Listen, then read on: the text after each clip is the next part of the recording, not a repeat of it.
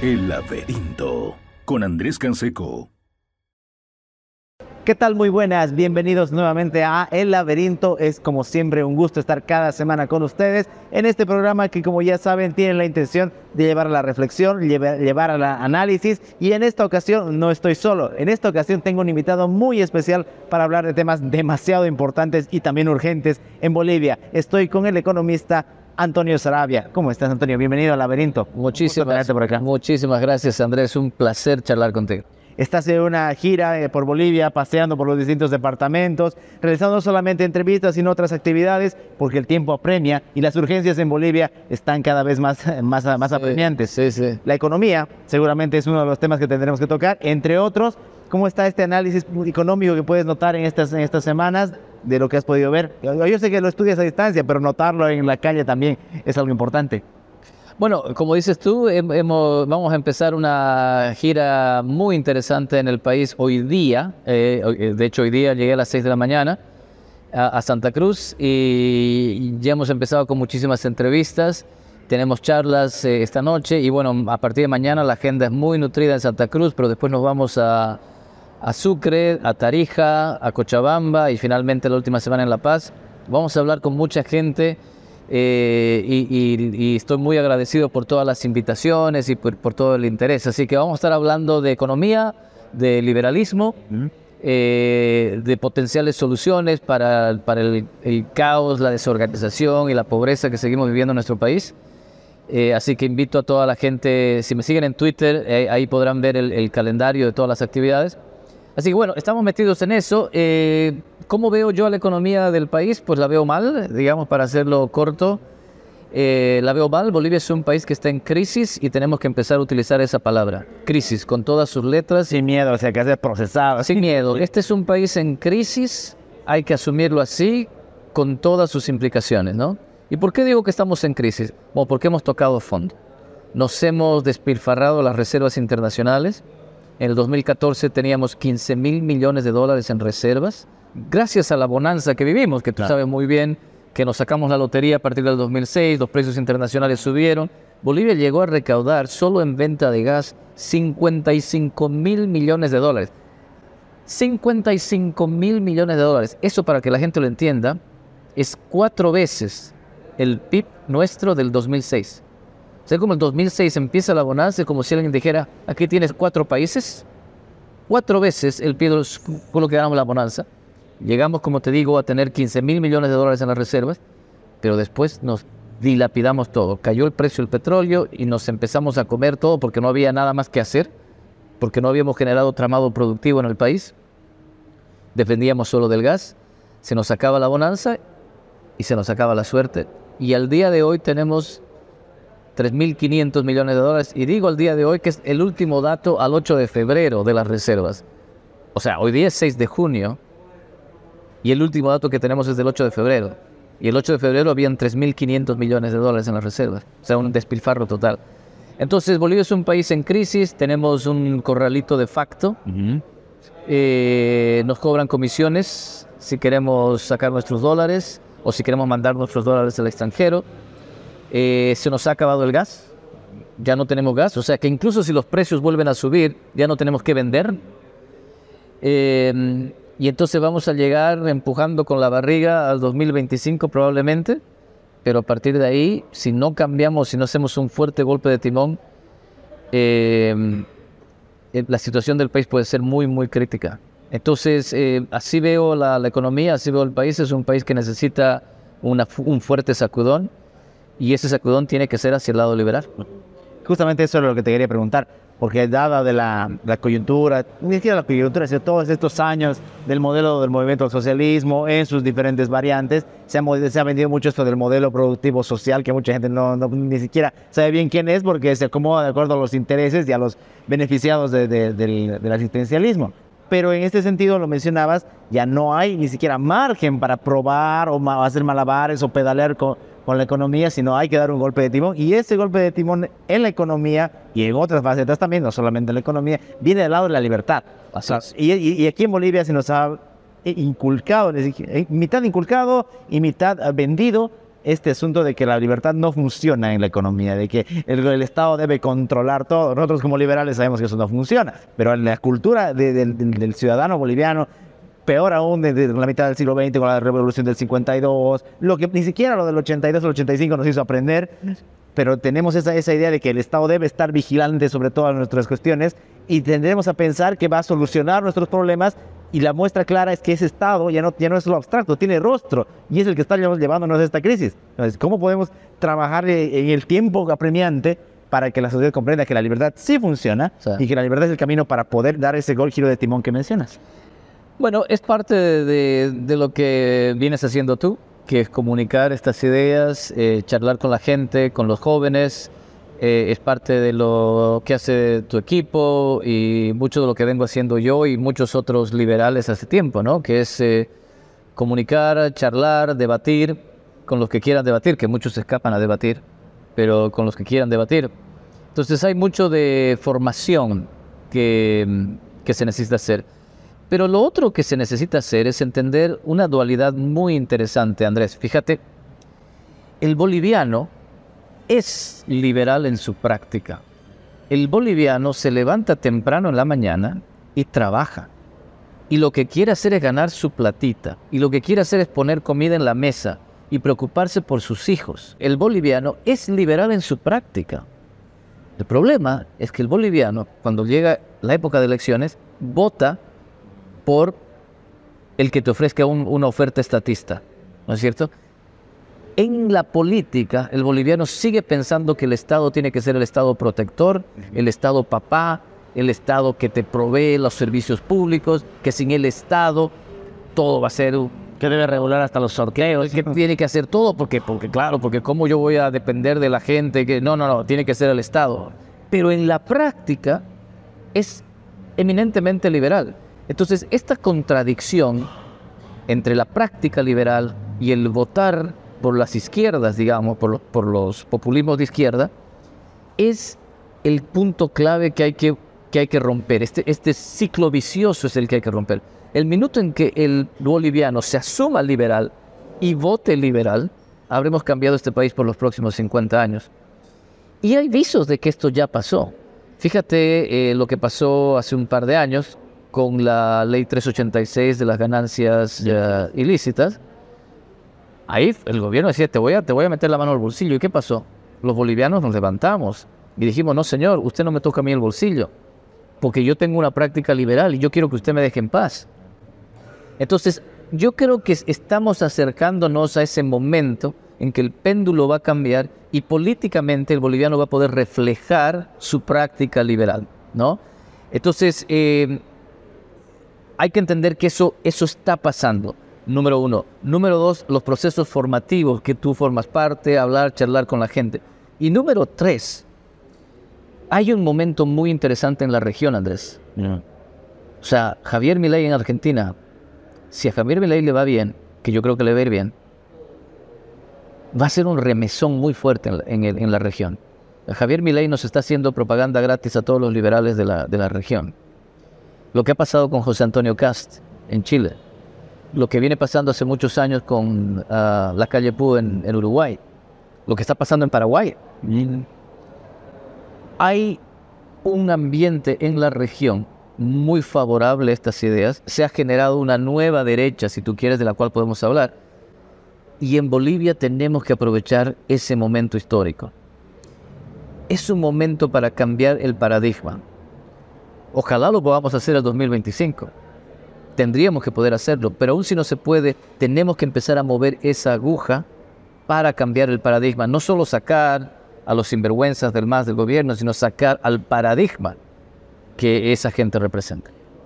Sigo con con esa idea, Antonio, porque hay- es una idea que va más allá de los actores. Porque también convengamos, como lo decía hace rato, y, y acertadamente, en este juego de izquierdas que tenemos en Bolivia, algunas disfrazadas de carácter más eh, indigenista, otras más socialdemócrata, o incluso unas, unas décadas más atrás casi maoístas como había en Bolivia, siempre ha sido ese, ese- ese el paradigma, o decir, yo soy el bueno, el que se está equivocando es él, pero el modelo puede funcionar. Es el clásico dilema del falso escocés, el falso socialismo. Ese no es el verdadero socialismo. Y, la, y la- la- a nivel, como decía, nivel educativo también se ha trabajado mucho en eso y que termina condicionando básicamente a la gente a la hora del voto. Claro. Ahora, en, en esta, en esta divulgación que, que tratamos de hacer, en estos eventos que vienen desde, el punto de vista del liberalismo, estamos comprendiendo que es un modelo que ha funcionado. O sea, que tampoco es una aventura, una patriada ex- exagerada que podemos hacer. Hace días se cumplieron 300 años del nacimiento de Adam Smith. Entonces, la trascendencia de esas ideas que han hecho a las naciones prósperas, que han traído a las, personas y a las familias un modelo de prosperidad, es aplicable en Bolivia. Pero, pero claro que sí, es, es aplicable porque como te decía, el boliviano tiene práctica liberal, es aplicable porque hay un movimiento importante en la región que nos genera esa inercia y es aplicable porque el boliviano ya está harto del estatismo. El boliviano de verdad ha llegado a un punto en que dice, ya no puedo soportar esto. Es decir, que me pongan eh, 500 diferentes impuestos por, por todo, que aún si quiero pagar los impuestos es difícil. Si quiero hacerlo con toda la de la ley, me voy a pasar meses tratando de pagar los impuestos. O voy a equivocar una coma y van a, y van a sacar 10 veces el, el- el precio de mi... de mi- Exactamente. Bolivia está, si no, si no me equivoco, en el puesto 120 de 130 países en un índice de facilidad de pagar impuestos. Ya no te digo de cuán altos son los impuestos, sino de facilidad de pagar impuestos. El boliviano está harto de que le pongan cupos a la exportación aquí en Santa Cruz. O sea, es impresionante. Si yo produzco algo y lo quiero vender afuera porque me pagan Ah. mejor, que el gobierno me diga, no, hay un cupo. Yo te diré hasta dónde puedes exportar. El resto lo tienes que vender en Bolivia y ni siquiera al precio que tú quieras venderlo, sino que te voy a poner un control de precio, ¿no es cierto? O sea, estamos hartos, Andrés, de que en este país el gobierno se coma el 80% del PIB cada año. Si tú ves el presupuesto general del Estado, año tras año con el MAS, el presupuesto general del Estado, lo que gasta el Estado, es el 80% del Producto Interno Bruto. Es decir, es un estado elefantiásico que se come casi todo lo que producimos. Entonces nosotros ya estamos hartos de eso. Estamos hartos de tener más de 500 mil empleados públicos. Entonces lo que es eso, más de 500 mil empleados públicos. Solo los empleados públicos serían la quinta ciudad en importancia en el país. Solo ellos. O sea, después de Santa Cruz, El Alto, La Paz, Cochabamba, Claro. sería la segunda ciudad, eh, digamos, la quinta ciudad en, en importancia, solo los empleados públicos. Ahora, si le pones una, una esposa o un esposo al empleado público y un par de hijos, ya es la primera ciudad del país. Solo de empleados públicos. No puede, no puede ser, o sea, nosotros ya decimos basta de tener 76 empresas públicas. Deficitarias. El 85% de ellas deficitarias, el 100% Corruptas. ineficientes, corruptas, botín de pegas, ¿no es cierto? Están metidas con, con ilícitos, como el caso de, de, de Boa y lo que pasó. Es, es una barbaridad y nosotros tenemos que ver eso todos los días.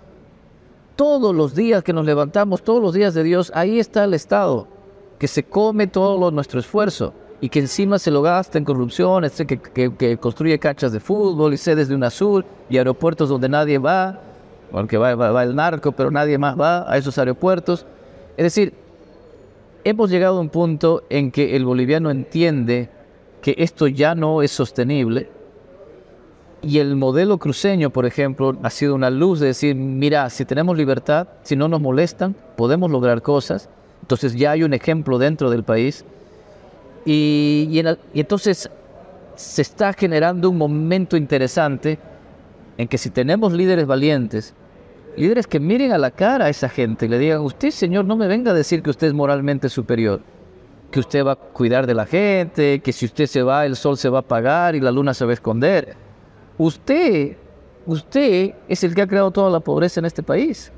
O sea, no me venga a decir que usted es moralmente superior. Y ha llegado el momento de tener líderes que le digan a la oposición, que yo les digo la, opa- lo- la oposición, porque son funcionales al MAS, a Carlos Mesa, a Samuel Doria Medina, a Tuto Quiroga, la, a la oposición, ustedes señores no tienen respuesta. Porque lo único que hacen es mantener las políticas del MAS. Lo único que nos dicen es que ustedes van a ser limpiecitos, que no van a perseguir a los opositores, que se van a comportar bien. Pero en términos de paradigma, aquí no hay cambio. ¿Quiénes tienen la respuesta? Los liberales. Los liberales sabemos qué hacer con la economía. Los liberales sabemos qué hacer y para dónde mover el país. Entonces, tenemos un ambiente propicio internamente, externamente. Necesitamos generar estos líderes que miren a esa gente en la calle, los denuncien, a la, cara digo, y los denuncien y le ofrezcan al país una alternativa seria. Y parte de esta alternativa seria es también, y lo, lo mencionaba, el asunto de esa convivencia que tiene, el, que, el ciudadano entiende esa convivencia que tiene con el Estado. Esa relación ya no solamente con ese Estado elefantiásico, sino violento. Porque eh, eh, también eso es lo que le pega al ciudadano duro. Le pega al ciudadano y le pega específicamente al emprendedor. Porque también vale, la pena hacer esa predicción. Nosotros ya la hemos hecho, pero es buena la oportunidad para recordar y, y teniéndote acá es, importante que ese espíritu emprendedor no se mide por el tamaño, porque dice, no, no, el pequeño empresario puede ser, el mediano tal vez y el grande no, es perverso, él lo debe tener, hay que robarle impuestos, hay que clausurarle, es más, hasta hay que matonearlo, porque hay que mandarle a la renta, hay que mandarle al CDS, hay que mandarle a todas las instituciones para que vayan a perseguirlo. Entonces, e, esa relación del, ciudadano con el, con, el, con el Estado y que se vuelve ya ni siquiera hostil, sino, insisto, violenta para poder emprender, desalienta.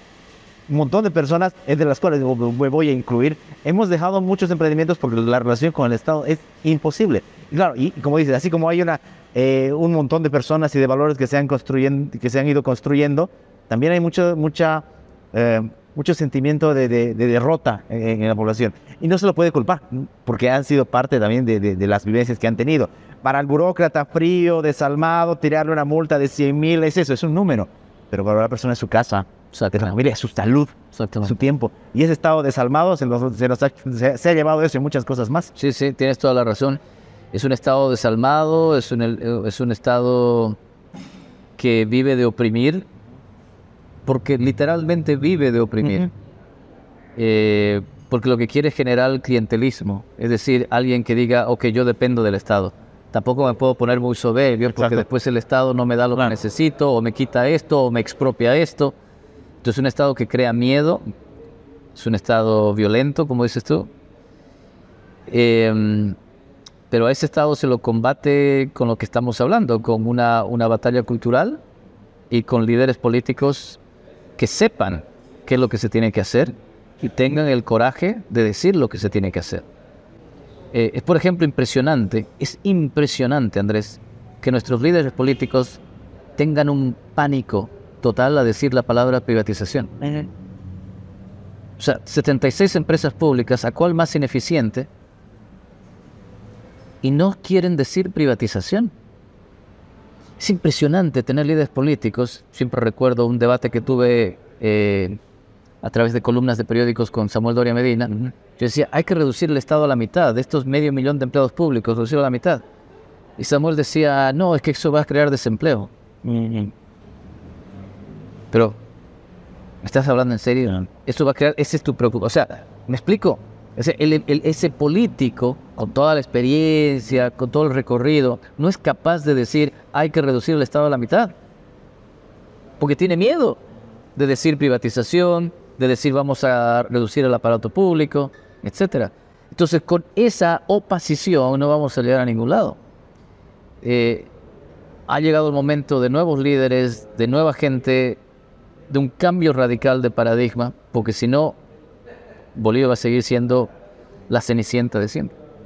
No solo desde el punto de vista económico, sino también desde el punto de vista político y hasta jurídico. Hay un tema que es muy importante que, y es lo, a lo que el más nos ha traído, que es el descalabro institucional. Muchas de las cosas y de los atropellos que venimos mencionando en estos minutos, de repente no serían tan intensos o hubiesen tenido un freno o un contrapeso si las instituciones funcionaran.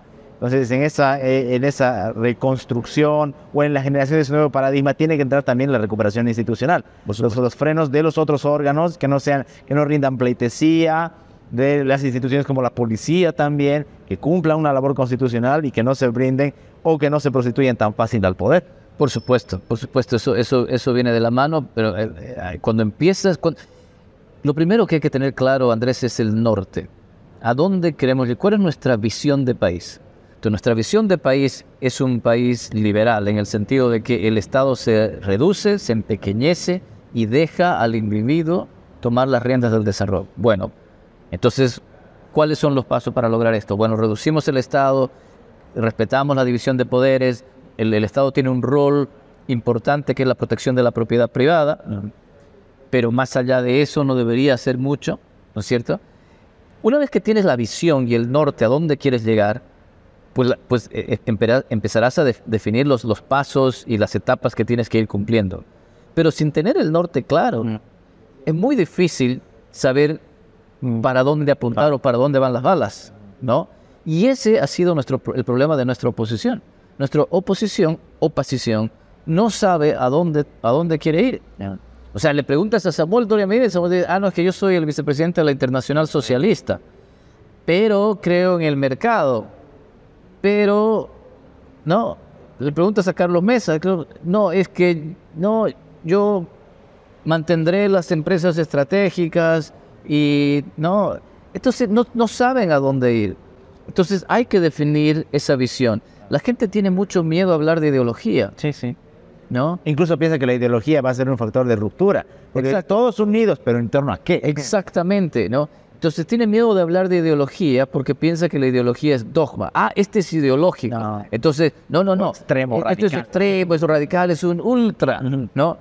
No, pues señores, la ideología simplemente es tener una visión, un norte. Esto es como yo pienso que se debe organizar la sociedad. Ok, ahora, el dogma al revés, es decir, el dogma dice, bueno, para llegar a, ese, a esa visión que tienes, vas en línea recta. Estás acá y tienes que llegar a ese punto. En línea recta, no te desvíes, porque nosotros somos dogmáticos. Nosotros no somos dogmáticos los liberales. Entendemos a dónde llegar, pero sabemos que si vamos en línea recta, por ahí nos encontramos con una montaña muy grande y en vez de trepar la montaña le podemos dar nomás la vuelta y seguimos en nuestro camino. O nos podemos encontrar con un río y si le seguimos derecho como dogmáticos, nos vamos a ahogar. Mejor hacer una alianza con un tipo que sabe por dónde va el río, bordearlo de otra forma. Y, es decir, uno tiene que mostrar flexibilidad. Sin perder el norte. Sin perder el, sin perder el norte. El problema de nuestros políticos es que no tienen ese norte, entonces van como veleta. ¿no? Necesitamos una opción política que sepa dónde ir, que no sea dogmática, que entienda que a veces se necesita ser flexible y, avanzar aquí un poco, retroceder un poco acá y bla, bla, bla, pero tener claro el norte y, tener el coraje de decir las cosas como tienen que ser. Ahora, dentro de estas, eh, de, estas visiones, de, esta básicamente una propuesta liberal que, se está construyendo desde diferentes espacios, ojalá se puedan articular para Bolivia, está este desafío también, lo que decíamos, de lidiar no solamente con el MAS, que es ese gran monstruo, esas dos versiones, sino además con esta oposición bastante eh, ah, utilitaria y que además ha visto, lo decías también, a la cosa pública como un botín. O sea, ya no solamente es que eh, gano las elecciones, sino que además gano las elecciones y me meto a toda mi gente, por eso no le reduzco el Estado, sino que, y, si por, ahí, por ahí solo tengo cinco años, saqueo todo, todo el Estado y dejo en, en la peor indefensión a, los que vienen, que es lo que lamentablemente ha pasado con algunos gobiernos en, en Latinoamérica. Han venido gobiernos, digamos, no liberales, pero con visiones un poco más democráticas, un poco más abiertas, y se han encontrado con un descalabro que, que les ha pasado factura. Claro que sí. Eh, pero otra vez, ¿no es cierto? Es parte de no saber a dónde ir, es parte de quiero tener el poder y ya veremos qué hacemos o, cómo navegamos tener el poder en, vez de ir al revés, ¿no? Y vamos a hacer política en serio, política de pantalones largos. Es decir, saber a dónde queremos llegar, cuál es nuestro puerto, y a partir de ahí identificar las etapas y cómo, cómo tenemos que lograrlo. Sí, y también mencionar a las personas que nos ven, ¿no? De repente una de las cuestiones que, y no porque seas economista, pero sino que es, es por los éxitos que más bien tuvo el liberalismo del lado económico, pero que no es solo eso sino que también es una forma filosófica, ideológica de poder ver nuestra convivencia. Como lo decías, es algo tan sencillo como mi vida privada, como mis datos y mi información bancaria a la que no debe acceder el Estado. Entonces ese liberalismo trasciende a esa faceta económica, porque también gran parte de, la, mala propaganda que se le hace es lo del capitalismo, la economía de mercado, que sabemos que funcionan, pero, pero se, se trata de restringir lo, amplio y lo provechoso que es para el ser humano a eso. Entonces también la gente pueda, pueda descubrir esas facetas. Eh, exactamente, eso es un muy, muy buen punto. El liberalismo es una filosofía global para el ser humano y el ser humano tiene muchas diferentes aristas más que la económica. Eh, esencialmente lo que el liberalismo busca es poner al individuo como el centro fundamental de la historia, ¿no? Es decir, el, el individuo como ente máximo que puede decidir por sí mismo lo que quiere hacer, cómo lo quiere hacer. Em, y eso involucrará, por ejemplo, desarrollar proyectos económicos o desarrollar eh, cosas que quiera hacer. Pero esto incluye, por ejemplo, la tolerancia también, ¿no es cierto? O sea, el liberalismo es muy tolerante porque dice, bueno, usted quiere hacer de su vida un poncho sin perjudicar a terceros, ¿sabe qué? Económicamente no se lo recomiendo, pero soy liberal y respeto su decisión de Y vida. asuma usted la responsabilidad. Asuma usted la responsabilidad, que por, por cierto, esa es una de las cosas que todavía asusta del liberalismo, ¿cierto?